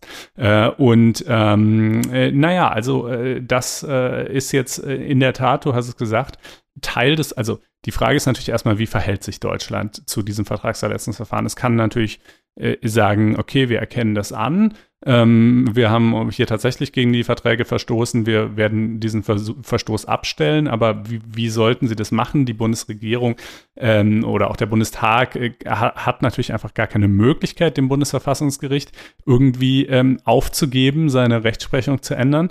Ich glaube, die Position der, der EU-Kommission ist ein bisschen, naja, das Bundesverfassungsgericht ist ja selber Teil der deutschen Staatsgewalt und insoweit ähm, müssen ja vielleicht gar nicht andere Teile auf das Bundesverfassungsgericht einwirken, sondern unsere, mhm. äh, unser, unser Begehr richtet sich halt unmittelbar an das Bundesverfassungsgericht als diejenige Stelle, von der dieser Verstoß unserer Auffassung nach ja eben ausgeht. Ähm, das äh, ist zumindest etwas plausibler, aber macht die Sache auch nicht wirklich besser, weil das Bundesverfassungsgericht im Zweifel den Teufel tun wird äh, und sagen, ja, ach so, gut, jetzt, wenn, wenn, wenn ihr es nochmal sagt, äh, dann, dann, so, dann sehen wir es jetzt wieder anders. Also ist ja nicht so, als hätten sie diese Frage jetzt nicht wirklich vorher üppig gewendet. Und äh, das Problem ist ja auch gerade, also äh, äh, immer die Frage, ist das eben wirklich eine Materie des EU-Rechts? Weil wenn das, was die EZB macht, gar nicht von ihrem Mandat gedeckt ist, dann, dann wurde diese Kompetenz ja nie ins EU-Recht übertragen. Und, äh, und die Frage, ob es gedeckt ist, war ja gerade die, äh, über die das Bundesverfassungsgericht zu, äh, zu entscheiden hatte. Also äh, deshalb ist es so ein bisschen Catch-22 zu sagen, ja, natürlich hat der EuGH über Fragen des EU-Rechts zu entscheiden. Ja, schon, aber ist es denn eben überhaupt Teil des EU-Rechts geworden, was die EZB da macht? Naja, das nur nochmal so zum Hintergrund. Und ähm, äh, also wie das jetzt, oh, umgekehrt kann Deutschland natürlich auch sagen, nee, wir erkennen das nicht an. Ähm, äh, ich nehme an, ich weiß nicht exakt, wie das jetzt weitergehen wird. Das ist ja gerade ganz frisch, dass vermutlich man sich mal mit dem Bundesverfassungsgericht irgendwie ins Benehmen setzt und zumindest versucht, irgendeine. Die Linie Bundesregierung? Oh, das würde ich, das könnte ich mir nicht vorstellen. Naja, also, dass man zumindest äh, drüber spricht, würde ich, glaube ich, schon denken. Also natürlich ja, weit jenseits vom Versuch, mal, irgendwie Einfluss zu nehmen, aber äh, aber einfach eine Verständigung herzustellen, so was sollen wir denn jetzt damit machen oder was ist denn jetzt eure Haltung dazu, das könnte ich mir schon vorstellen. Ähm, ähm, aber es gibt, also es gibt ja zwei konkrete Möglichkeiten, die jetzt ja. passieren, ne? zwei konkrete Reaktionsmöglichkeiten. Die eine ist zu sagen, ähm, pass mal auf, wir sind nicht zuständig, das Gericht ist unabhängig, deswegen ähm, können wir jetzt zu der Stellungnahme, die wir jetzt abgeben sollen, nicht viel sagen, ja. Das wäre mhm. das eine. Und das zweite, das wahrscheinlich sehr viel lang, längerfristige und dann auch in der nächsten Legislaturperiode nochmal für Aufregung sorgende, wäre ähm, die Macht des Bundesverfassungsgerichts gesetzlich zu begrenzen. Das geht ja, ne? Also man kann ja die Aufgaben äh, klar definieren und da könnte man, so schlägt es zum Beispiel Franz Mayer vor, der Professor aus Bielefeld, der ja auch ein großer Kritiker dieses EZB-Urteils gewesen ist, der sagt, lasst uns das doch ins Gesetz reinschreiben und sagen, dass quasi der, das EU-Recht Vorrang hat und vom Bundesverfassungsgericht auch so zu beachten ist. Das war jedenfalls ein Vorschlag, den er vergangenes Jahr gemacht hat. Ich weiß jetzt nicht, wie realistisch das ist, aber nur um mal eine ähm, eine Idee zu geben, wohin die Reise gehen kann. Mhm, mh. Ja, das wäre natürlich ein, ein ganz äh, krasser Einschnitt und, und ein extrem kontroverses, äh, also jedenfalls mal im Inland extrem kontroverses ja, Vorgehen. Ich muss wirklich sagen, ich, äh, mir fehlt jedes Verständnis für das, was die Kommission hier jetzt macht. Also diese, wie, diese konkrete Geschichte war jetzt erstmal vorbei und sozusagen bei allen, also weißt du, in Polen und in ja, Ungarn, die, nee, ich glaube, die können wirklich nicht mehr zählen, äh, Augenblick, ich mhm. glaube, die können wirklich nicht mehr zählen, wie viele Entscheidungen des Europäischen Gerichtshofs sie inzwischen ignorieren und wie auf gut Deutsch scheißegal ihnen das ist, was der entscheidet. Wirklich, es wird einfach, es wird in Brüssel äh, oder vielmehr in Luxemburg entschieden und es geht einfach links rein, rechts raus. Und äh, das Bundesverfassungsgericht in, äh, sozusagen setzt sich in einem einzelnen Fall nach äh, jahrelangem Vorspiel und mit sozusagen noch x Sicherungsmechanismen und übrigens mit inhaltlich guten Gründen, wie ich fand, äh, über ein Urteil hinweg. Und da glaubt man jetzt wirklich irgendwas gewinnen zu können, indem man sich jetzt auch noch Deutschland zum Feind macht. Also das ist doch Wahnsinn. Das ist doch so befreit von jeder Wahrnehmung sozusagen dessen, wie die, wie die EU in den Mitgliedstaaten ankommt oder eben nicht mehr ankommt, ist, ist es mir unbegreiflich, nee, wie man, wie man so einen Schritt gehen kann. Also, Findest du nicht? Wie, nee, wie würdest du es sehen? Naja, also ich, für mich war das ein Warnsignal an äh, Polen und Ungarn. Also das ist genau das, was du gesagt hast. ja. Aber also, Polen und Ungarn können, die kommen aus dem Lachen nicht mehr raus, denen ist es völlig egal. Die, die haben sich verabschiedet vom EuGH. Die befolgen dessen Urteile, wenn sie ihm passen, nicht mehr. Und zwar schon seit Jahren ja. konsequent nicht. Es ist völlig egal, was in Deutschland passiert. Wenn, wenn das Bundesverfassungsgericht einlenkt, werden sie, sie nicht befolgen. Wenn sie nicht einlenkt, werden sie nicht befolgen. Es für die ist die Sache abgeschlossen und zwar schon seit langem. Also ich muss auch gestehen, ich bin nicht ganz so aufgeregt wie du in diesem Zusammenhang. Gestern, als ich das gesehen habe, war ich schon einigermaßen, über, einigermaßen überrascht. Aber auf der anderen Seite halte ich es auch wirklich in weiten Teilen für Symbolpolitik und wie gesagt, ähm, für einen, ähm, einen sehr grundsätzlichen Ansatz. So nach dem Motto, hier müssen wir noch was machen. Erstens, weil die Sache nicht ganz so gegessen ist, sondern die, quasi das Grundproblem bestehen bleibt, also ähm, die Ultravirus-Kontrolle, von der Deutschland dann nicht abrückt. Und zweitens eben, weil wenn wir die ganze Zeit konsequent gegen Polen und Ungarn ähm, äh, vorgehen, natürlich in einem ganz anderen Ausmaß. Also ich will die Dinge um Gottes Willen auch gar nicht vergleichen, ja. Also um das vielleicht einmal noch deutlich zu machen, weil das oft in Beziehung gesetzt wird und das finde ich einfach wirklich überhaupt nicht. Aber dann ka kann man diesen symbolischen Schritt, der ja so ein Vertragsverletzungsverfahren ja auch ist, ähm, dann kann man diesen Schritt ja durchaus auch gehen. Und das ist ein oder es ist jedenfalls nachvollziehbar, dass er gegangen wird. Äh, die Grünen zum Beispiel, also jetzt, wir sammeln jetzt auch langsam die, ähm, die ersten Reaktionen auf. Die Grünen haben gesagt, sie finden es total nachvollziehbar, ähm, dass der, dieser Schritt jetzt gegangen wird und hoffen da auf einen konstruktiven Dialog. Ja, man muss sagen, die waren natürlich auch ein großer Kritiker des EZB-Urteils. Ich habe auf der anderen Seite eben gerade auch mit Peter Gauweiler gesprochen, der ja als Kläger in diesem EZB-Verfahren sozusagen den Stein mit ins Rollen Rollen gebracht hat. Und der ähm, fand das ähm, wiederum unmöglich von der EU-Kommission, die manövriert sich da in eine ähm, wirklich bizarre ähm, Position und äh, er hofft eigentlich, dass die Bundesregierung umgekehrt jetzt deutlich macht, dass ähm, Deutschland auch die Ultravirus-Kontrolle nicht aufgibt. Sein Argument ist eben, denn das war sozusagen unsere ähm, ja, und die Voraussetzung, weshalb wir auch dem Lissabon-Vertrag und der Weiterentwicklung der EU überhaupt zugestimmt haben, das ist quasi die ähm, Verankerung ähm, des, äh, der von Ultravirus, also die Rechtsprechung geht ja schon auch also über Jahrzehnte zurück. Also nur um mal sozusagen die Bandbreite an Reaktionen hier auch nochmal deutlich ähm, zu machen. Klar, aber das Aushöhlen von Voraussetzungen, die ursprünglich mal als unabdingbar für den Beitritt galten, ist ja inzwischen ja. sozusagen Programm. Also siehe auch Schuldenunion und ähnliches. Naja, also ähm, ich, ich finde es tatsächlich äh, schwer bis, bis gar nicht äh, nachvollziehbar und ich glaube, dass die EU sich damit viel mehr selbst schadet, als, als sie irgendwie Deutschland damit ernstlich unter Druck setzen kann. Aber ähm, gut, wir werden natürlich mit Spannung verfolgen, äh, wie das weitergeht schadet, und welche Lösungen man da findet. Das würde ich ganz gerne noch wissen. Ähm, naja, ihre Akzeptanz einfach schadet. Wenn es hm. jetzt schon dahin geht, dass man sagt, weißt du, bei Polen und Ungarn, da tat man sich noch einigermaßen leicht und ist ja auch im Übrigen ja auch mit sehr viel größerem Recht zu sagen, naja gut, die Staaten, die sind irgendwie abgedreht, denen ist nicht mehr, also die, oder die dortigen Regierungen äh, und dann die Justiz quasi in deren Folge, nachdem ja eben die Justiz dort sehr stark auch auf Regierungslinie gebracht worden ist, äh, da, da können wir schon verstehen, wenn, wenn der, die Kommission und der EuGH denen ständig attestieren, hier irgendwie grob gegen europäisches Recht zu verstoßen und sich über Dinge hinwegzusetzen. Ähm, aber wenn es jetzt dahin geht, ach Moment, ach, und das Bundesverfassungsgericht auch, ach so, ach jetzt auch Vertragsverletzungsverfahren gegen Deutschland, hm, ihr, ihr, ihr seid auch nicht mehr folgsam genug. Okay, wer als nächstes?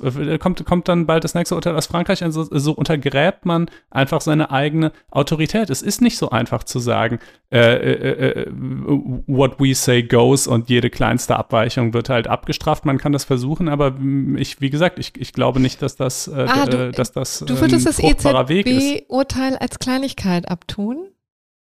In seinen Auswirkungen auf jeden Fall. Es hat ja nichts, es hat ja, wie gesagt, die äh, EZB hat einen Gesinnungsaufsatz geschrieben und das war's und macht genau das, was sie immer machen wollte, weiter und wird es weitermachen. Also klar, ich würde sagen, in seinen Auswirkungen ist, es, ist es äh, total marginal. Es ist, äh, es ist, ähm, Aber das sehen wirklich, äh, also Europarechtler, also durch die Bank wirklich ziemlich anders. Ne? Also das, also gerade dieses, das Urteil mit jetzt nicht so sehr mit Blick auf die EZB, sondern auf das Gefüge Bundesverfassungsgericht, ähm, Europäischer Gerichtshof kann dieses Urteil kaum überschätzt werden. Ne? Ja, ach so, nein, nein, nein, nein, da würde ich zustimmen. Ja. Ich meine nur in seinen unmittelbaren Auswirkungen für das, was die EZB macht die sind nicht groß, aber natürlich in seinem, äh, in dem es statuiert, wir behalten uns vor, in Zukunft potenziell äh, und so weiter.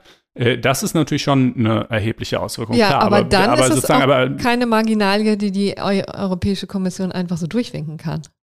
Nee, aber da müsste man dann ja schon nochmal abwarten, wann, wann kommt denn der nächste Fall? Und der, der fällt ja auch nicht, äh, wo das Bundesverfassungsgericht das wirklich macht. Und der fällt ja auch nicht vom Himmel, der kündigt sich ja an. Das EZB-Urteil hat sich mindestens zehn Jahre lang angekündigt. Also da gibt es dann ja auch noch viele, viele Zwischenschritte, in denen man versuchen kann, äh, irgendwie ein Einvernehmen herzustellen. Und wenn es halt nicht gelingt, ein Einvernehmen mit äh, dem Verfassungsgericht eines der äh, äh, äh größten oder des größten äh, Mitgliedstaats herzustellen, ja, dann hat man vielleicht ein Problem. Und wie gesagt, ich, ich glaube nicht, dass das hier der Weg ist, das Problem zu lösen. Ich glaube, das ist nur der Weg, mehr Leute gegen sich aufzubringen. Aber das ist natürlich letztlich eine politische Debatte. Vielleicht liege ich da auch schätze ich das auch falsch ein, ist auch durchaus vorstellbar. Ähm, und vielleicht findet man ja hier auch irgendeine für alle Seiten gesichtswahrende Lösung. Das wäre ja sehr erfreulich, äh, wobei ich tatsächlich nicht genau weiß, wie die aussehen könnte gerade, aber wir naja, äh, behalten das im Blick. Ja. Die, die gesichtswahrende Lösung, ehrlich gesagt, liegt in dem Ablauf des, Ver des Vertragsverletzungsverfahrens selber. Und damit ähm, hätten wir jetzt elegant übergeleitet zum nächsten Vertragsverletzungsverfahren. Ja, damit wären wir quasi beim EuGH und äh, dem Vertragsverletzungsverfahren gegen Deutschland aus dem Jahr 2018. Und das jetzt, finde ich, passt wunderbar zusammen, weil man einfach mal sieht, was aus einem Vertragsverletzungsverfahren resultieren kann, nämlich nicht viel. also in dem Fall jedenfalls. Ja. Begeisterungs, na, ich würde fast sagen, also da müssen wir mal unsere Brüsser-Kollegen dazu bitten. Äh, vielleicht machen wir das mal bei Gelegenheit. Äh, wir können ja auch so eine äh, EU-Session machen. Aber äh, wo, wo man sich vielleicht mal über Sinn oder Unsinn und vor allen Dingen den, äh, die Konsequenzen von Vertragsverletzungsverfahren mal ähm, genauer unterhält. Denn hier ging es um die Luftreinheit, ja, um die Luftqualität in deutschen Städten. Und da wurde jetzt am vergangenen Donnerstag frohen Leichnam in vielen Bundesländern, also natürlich grundsätzlich als Feiertag überall, aber natürlich äh, nicht in allen wie in äh, einem Feiertag. So, und da hat der EuGH eben ähm, also ein Urteil gesprochen zu dem Vertragsverletzungsverfahren, was die Europäische Kommission 2018 angestrengt hatte hatte und hatte da einfach, also der EU-Kommission ähm, Recht gegeben und konstatiert, Deutschland hat also gegen EU-Vertragsrecht verstoßen, ja, konkret gegen die EU-Luftreinhalterichtlinie, und zwar, weil es konsequent und über einen längeren Zeitraum hinweg äh, die Vorgaben missachtet hat und nichts zur Qualitätsverbesserung der Luft getan hat. Wir erinnern uns dunkel, es ist ja schon wirklich ein Weilchen her, aber die Luftqualität in deutschen Städten hat uns ja alle mal wahnsinnig aufgeregt, durchaus ja auch zu Recht aufgeregt. Das will ich gar nicht kleinreden. Aber seitdem hat sich ja auch viel getan. Die Arbeit hat hier weniger die Europäische Kommission getan, sondern eher die deutsche Umwelthilfe. In diesem Zusammenhang haben wir immer auch mal wieder drüber gesprochen, denn die hat im Grunde genommen seit ja, 2011, meine ich, war es, konsequent ähm, ist sie gerichtlich dagegen vorgegangen. Also was ist da immer das Problem gewesen? Also es ging immer um Stickstoffdioxid. Ähm, das ist, ähm, wird eben freigesetzt. Das ist so ein, ähm, so ein Gas, das ein Giftgas quasi. Ist das eigentlich der richtige, ein schädliches Gas jedenfalls, was ähm, ausgestoßen wird ähm, beim Verbrennungsvorgang. ne? Also insbesondere bei Öfen oder aber auch bei Dieselmotoren ganz besonders. Ja. Und ähm, die sind da immer gegen vorgegangen und haben ähm, die Grenzwerte, die strengen Grenzwerte der Europäischen äh, Union versucht in Deutschland durchzusetzen und zwar sukzessive. Wie haben sie das gemacht? Sie sind immer vor den Verwaltungsgerichten vorstellig geworden und hat, haben dann die jeweilige Kommune verklagt, äh, ihren Luftreinhalteplan anzupassen und konkrete Maßnahmen sinnvolle und wirksame Maßnahmen vorzusehen, um diese Stickstoff ähm, ähm, Ausstöße zu begrenzen, ja. Und da ging es immer, das war sozusagen das Stichwort, eines der Maßnahmen war ein Dieselfahrverbot. Also für die besonders krassen Dreckschleudern sollte es ein Fahrverbot geben. Aber es gibt natürlich auch verschiedene andere Maßnahmen, also unter anderem die Förderung des öffentlichen Nahverkehrs und so weiter und so fort. Ne? Also da ähm, gibt es, gab es viele Möglichkeiten und ähm, es ging quer durchs ganze Land. Ne? Also es waren natürlich vor allen Dingen die großen Städte betroffen. Hamburg, ähm, Stuttgart natürlich auch der berühmte Kessel, Frankfurt, das Ruhrgebiet in Berlin, äh, darum ging es auch. Und ähm, da, da hat eben auch schon ähm, die Europäische Kommission gesagt, also in Deutschland wurde in 26 Gebieten die Grenzwerte für Stickstoffdioxid ähm, systematisch und anhaltend überschritten. Die deutsche Umwelthilfe hat hier sozusagen äh, die Hauptarbeit geleistet und da auch wirklich sehr erfolgreich vor Gericht dann ähm, zumindest erwirkt, dass die Luftreinhaltepläne ähm, eingehalten wurden oder geändert wurden, angepasst wurden. Und das hatte jetzt eben auch zur Folge, dass äh, viele relativ relaxed ähm, auf dieses Urteil gucken konnten. Ja, also ich fand das wirklich bemerkenswert dafür, dass Deutschland äh, verurteilt wurde, waren wieder alle total zufrieden, auch mit dem Urteil. Und also ähm, von den Kommunen bis hin zur Bundesumweltministerin, die gesagt haben, ja, es ist, also wir fühlen uns bestätigt in unserem Kurs.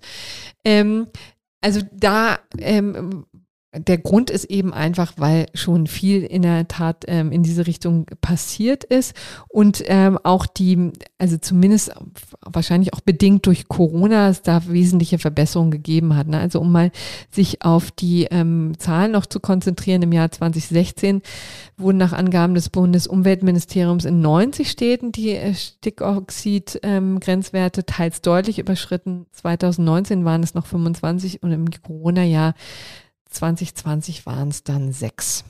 Ja gut, da hat Corona vermutlich auch äh, ein bisschen zu beigetragen im Sinne von einfach weniger Verkehr, aber gleichwohl, offensichtlich hat sich ja auch vorher einiges bewegt. Und dieses Urteil des EuGH, in dem er also feststellt, dass in der Tat Deutschland die Grenzwerte überschritten hat, das bezieht sich auf den Zeitraum von, von wann bis wann nochmal? Ja, das ist auch gut, dass du noch, noch mal dran erinnerst, das ist eigentlich eine, eine, eine reine Rückschau. Ne? Das war 2010 bis 2016, mhm. wo die EU-Kommission quasi das festgestellt hat und ähm, Änderungen angemahnt hat. Ähm, dann, wie gesagt, 2018 war das Vertragsverletzungsverfahren, wurde eingeleitet und jetzt erst im Jahr 2021 urteilt der EuGH darüber. Und der Punkt ist quasi, okay, wir haben zwar damals dagegen verstoßen, aber natürlich ergibt es keinen Sinn, jetzt noch irgendwelche Zwangsgelder oder sonstigen äh, Maßnahmen gegen Deutschland festzusetzen, weil es der Verstoß inzwischen ja beseitigt ist weitestgehend zumindest. Weitestgehend, genau. Und also da, äh, ja. deshalb ist das jetzt zwar festgestellt, aber es sozusagen, es drohen eben keine, keine irgendwie Vollstreckungsmaßnahmen oder, also gut, vollstrecken in dem Sinne kann die EU eh nicht, aber es, es drohen eben keine Zwangsgelder oder sonst irgendwas,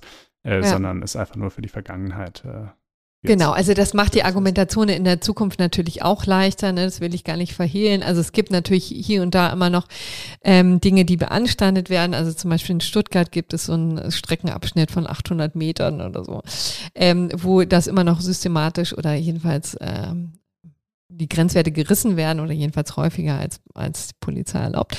Und ähm, für diese ähm, für diese Bereiche mahnt eben die Kommission an Kinder also reißt euch ein bisschen mehr zusammen, ja, und insbesondere diese Fahrverbote müssen auch eine Rolle spielen, aber es, sie müsste jetzt ein Zwangsgeld tatsächlich beantragen und dann könnte das wieder die nächste Schlaufe ziehen. Also will sagen, ja, also diese Vertragsverletzungsverfahren sind schon also eine eigene Form der Sanktionen die durchaus interessant, also Sanktionen in Anführungsstrichen, kommen mir gestern, also letzte Woche kam mir das so vor wie so ein wie so eine Dampflok, die irgendwie so nach total schnaufend und stöhnt, so mit fünfjähriger Verspätung im Bahnhof ankommt und irgendwie so alle Schnellzüge schon an ihr vorbeigezogen sind.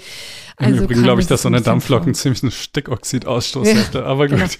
Ähm, okay, also ja klar, das ist natürlich oft äh, ein, ein Problem oder manchmal vielleicht auch ein Segen ähm, dieser Verfahren. Äh, gut, kommen wir, äh, würde ich sagen, dann noch zu ein paar kleineren äh, Nachträgen, zu Dingen, die beschlossen oder auch nicht mehr beschlossen werden in dieser Legislatur. Ja.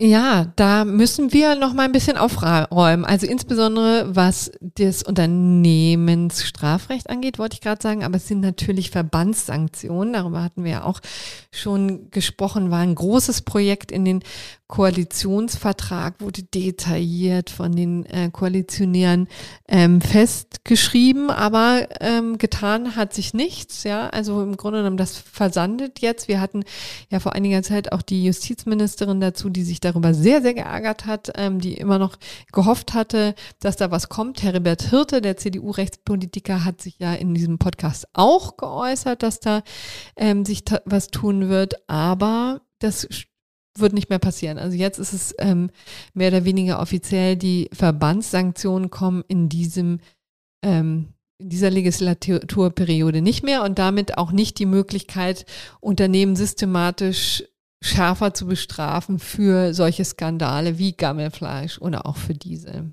Also das ist eine Sache. Ebenso der Whistleblower-Schutz. Der ist ja. auch auf Eis gelegt. Das ist äh, betrüblich, ähm, aber da tut sich in der Tat auch nichts. Und ähm, äh, noch ein drittes äh, Feld, auf dem sich nichts tut, äh, da allerdings kann man es, glaube ich, ganz gut verschmerzen, ich zumindest, ähm, sind die Kinderrechte im Grundgesetz. Oh Gott, was haben wir darüber hier im Podcast geredet? Ähm, äh, das wurde ja immer wieder diskutiert und verschiedenste Formulierungen, wie man es machen könne. Den einen ging es zu weit, den anderen war es zu lasch.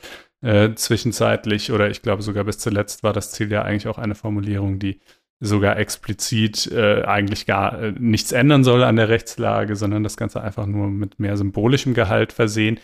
Und äh, naja, da kommt allerdings natürlich hinzu, anders als bei den anderen gescheiterten Vorhaben, äh, dass man für eine Grundgesetzänderung äh, ja eine äh, Zweidrittelmehrheit benötigt. Also die GroKo alleine hätte das ohnehin nicht machen können, äh, sondern musste sich eben auch noch mit, mit äh, dann zum Beispiel äh, FDP und äh, Grünen oder hm, ja, auch der AfD verständigen und das ist jedenfalls nicht äh, gelungen und somit kommt das also auch nicht.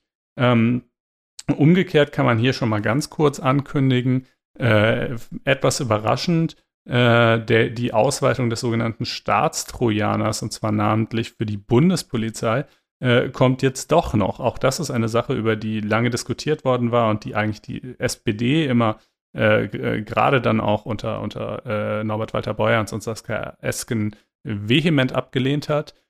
Und nun ist also gerade heute bekannt geworden, dass das doch noch kommen soll. Warum? Weiß ich ehrlich gesagt noch nicht ähm, was äh, die andere Seite dieses Kuhhandels ist, weil es eine gibt, was man ja meistens eigentlich annehmen muss. Ähm, aber darüber können wir eventuell in der kommenden Folge nochmal ausführlicher sprechen. Und dann kommen wir jetzt zum gerechten Urteil. Ne? Du hast uns was Schönes mitgebracht. Genau, das ist äh, gerade auch für alle Examenskandidaten äh, oder schon examinierten Juristen äh, äh, von Interesse, könnte ich mir denken. Äh, und zwar ging es hier um einen Fall aus Nordrhein-Westfalen, wo jemand gerne äh, Kopien seiner Examensklausuren nebst der Gutachten der Prüfer dazu äh, vom Landesjustizprüfungsamt äh, zugeschickt haben wollte. Und das äh, Landesjustizprüfungsamt hat gesagt, ja, können wir machen, kostet aber 70 Euro. Warum? Kopierkosten. In der Tat sind das immerhin, ja, äh, also ähm, das ich sind so auf Edelpapier, ne? Oder wie muss man sich so äh, Fotopapier oder ist das gerahmt oder wie kommt das denn an?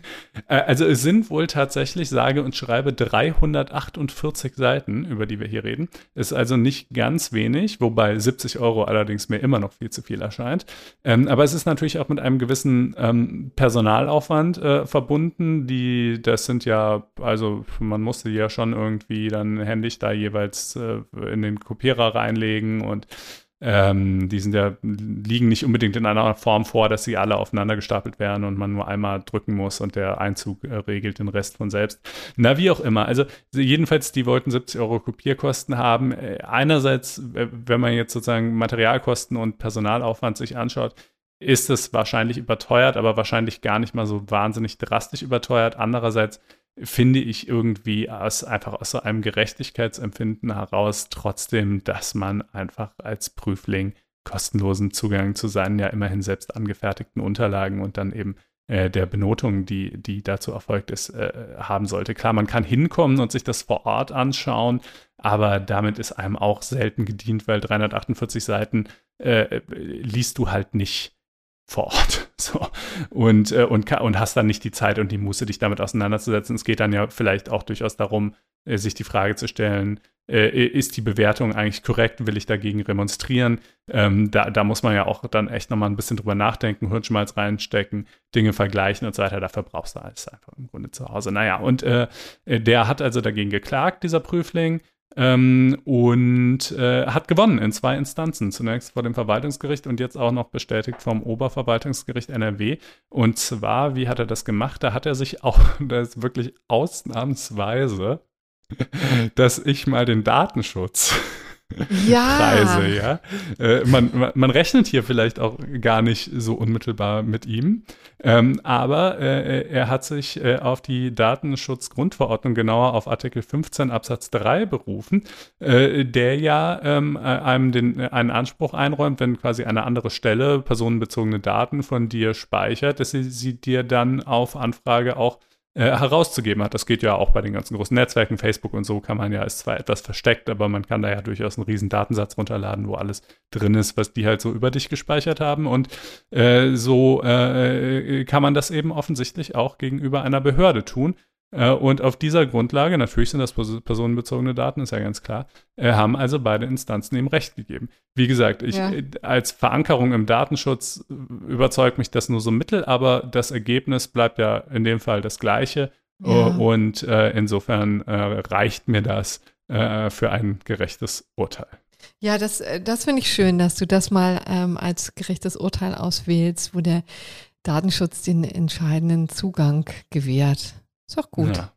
Ja. Wenn er mal Zugang gewährt, ist äh, das ist ja, ja nicht unbedingt sein Wesenskern, Zugang zu gewähren, aber hier tut er das, ja, genau.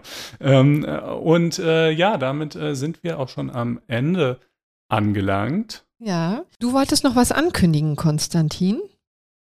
Ja, wollen ist äh, vielleicht nicht ganz das richtige Wort, aber ich glaube, ich äh, sollte oder die Zeit naht, wo ich geradezu muss, ähm, also, äh, um es äh, kurz und äh, möglichst äh, schmerzlos äh, zu machen, ich äh, verlasse die FAZ und damit auch diesen Podcast zum Ende des Monats Juni und werde mich dann ab Juli an anderer Stelle neuen Aufgaben zuwenden. Das ist einerseits ähm, natürlich irgendwie für mich persönlich sicherlich spannend und auf verschiedene Weise sehr erfreulich, aber andererseits äh, auch äh, schade und es ist äh, also vor allen Dingen, was diesen Podcast hier betrifft, äh, überaus äh, schade, denn äh, den habe ich ja wirklich fast von Anfang an, seit ich hier bin, betrieben mit dir zusammen jede Woche und das ist schon zu einem ziemlichen Herzensprojekt herangereift, muss ich sagen. Ja, das und, kann man gut sagen. Und ehrlich gesagt, schmerzfrei ist daran überhaupt gar nichts, sondern zutiefst schmerzvoll. Ähm, und ähm, ich das Einzige, was ich jetzt gut finde, ist, ist das mal raus ist, weil ähm, es mich natürlich schon umtreibt, ja, insbesondere wie es mit diesem Podcast hier weitergehen soll, denn diese Lücke, die das reißt, äh, ist ja unermesslich groß und ich weiß gar nicht, ob ich äh, die jemals auch nur ansatzweise stopfen kann. Ich werde mich bemühen, das kann man hier vielleicht ähm, schon mal ankündigen. Ich kann auch nicht Konkretes sagen, wie das, äh, wie genau es in Zukunft weitergehen kann, sondern einfach, also ich kann aber versichern, dass es weitergehen wird, ja. Vielleicht, äh, ich hoffe ja, dass das schon mal hilft. Wir sind ja jetzt auch noch zweimal auf Sendung, dann machen wir eine kleine ähm, Sommerpause, aber wichtig war uns, dass Sie, liebe Hörerinnen und Hörer, sich vielleicht schon mal emotional auf diese Veränderung einstellen können. Ja, Ja, damit, ein bisschen äh, das Herz bricht. Bin ich, ich werde auch, auch beschäftigt. Äh, ja, also wie gesagt, äh, um jetzt, ich will da jetzt äh, gar nicht groß in Details gehen. Ich kann nur so viel sagen. Ich äh, verlasse die FAZ jedenfalls absolut im Guten. Alles ist äh, wunderbar und es ist eben natürlich einfach nur gerade was diesen Podcast betrifft sehr schade, weil das ein Teil oder wahrscheinlich der Teil meiner Arbeit hier war, der mir äh, am meisten ähm, Spaß gemacht hat und weil das natürlich eben auch sehr schön ist, so dieses Verhältnis zu euch, zu den Hörern. Wir haben euch ja, einige von euch jedenfalls, bei verschiedenen Live-Shows auch gesehen. Wir kriegen eigentlich nach jeder Sendung inzwischen äh, Zuschriften per Mail oder auf Twitter oder äh, auf unserer Seite. Und äh, ja, das ist, das ist natürlich sehr schade, ähm, aber äh, manchmal äh, muss man halt im Leben dann auch sich ja, selbst verwirklichen. Ja, mit hier mal Kapiteln abschließen, anmerken. um neue aufschlagen zu können. Sagen wir es mal so.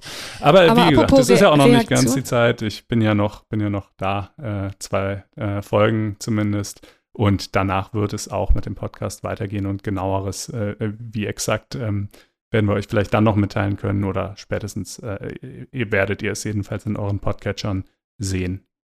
Ähm, vielleicht äh, zum Thema Reaktion. Ähm, da gibt es jetzt auch, wie stets, die Möglichkeit, sich zu dieser Sendung zu äußern oder auch zu diesem zutiefst betrüblichen, äh, zu dieser zutiefst betrüblichen Nachricht. Äh, wo kann man das tun? Natürlich auf unserer Seite. Genau, faz.net-einspruch-podcast und dann findet ihr da einen Artikel zu jeder Folge, unterhalb dem ihr Kommentare posten könnt. Das ist sicherlich der beste Ort äh, dafür. Genau, alles andere funktioniert irgendwie auch, aber dann sehen die anderen eure Kommentare nicht. Also, also macht es am besten einfach da äh, und da freuen wir uns äh, immer.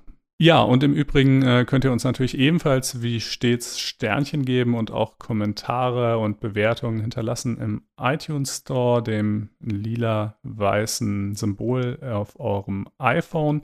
Ähm, und äh, ihr könnt nicht zuletzt ein Einspruch-Abo abschließen unter faz.net-einspruch testen, nämlich, das kommt dazu gleich auch diesem Podcast zugute. Und äh, ja, ihr könnt äh, ganz einfach kommende Woche wieder einschalten. Das äh, würde uns sehr freuen. Und äh, wir sagen bis dahin, bleibt gesund und habt noch eine schöne Restwoche. Ja, wunderbar, auch von mir. Tschüss.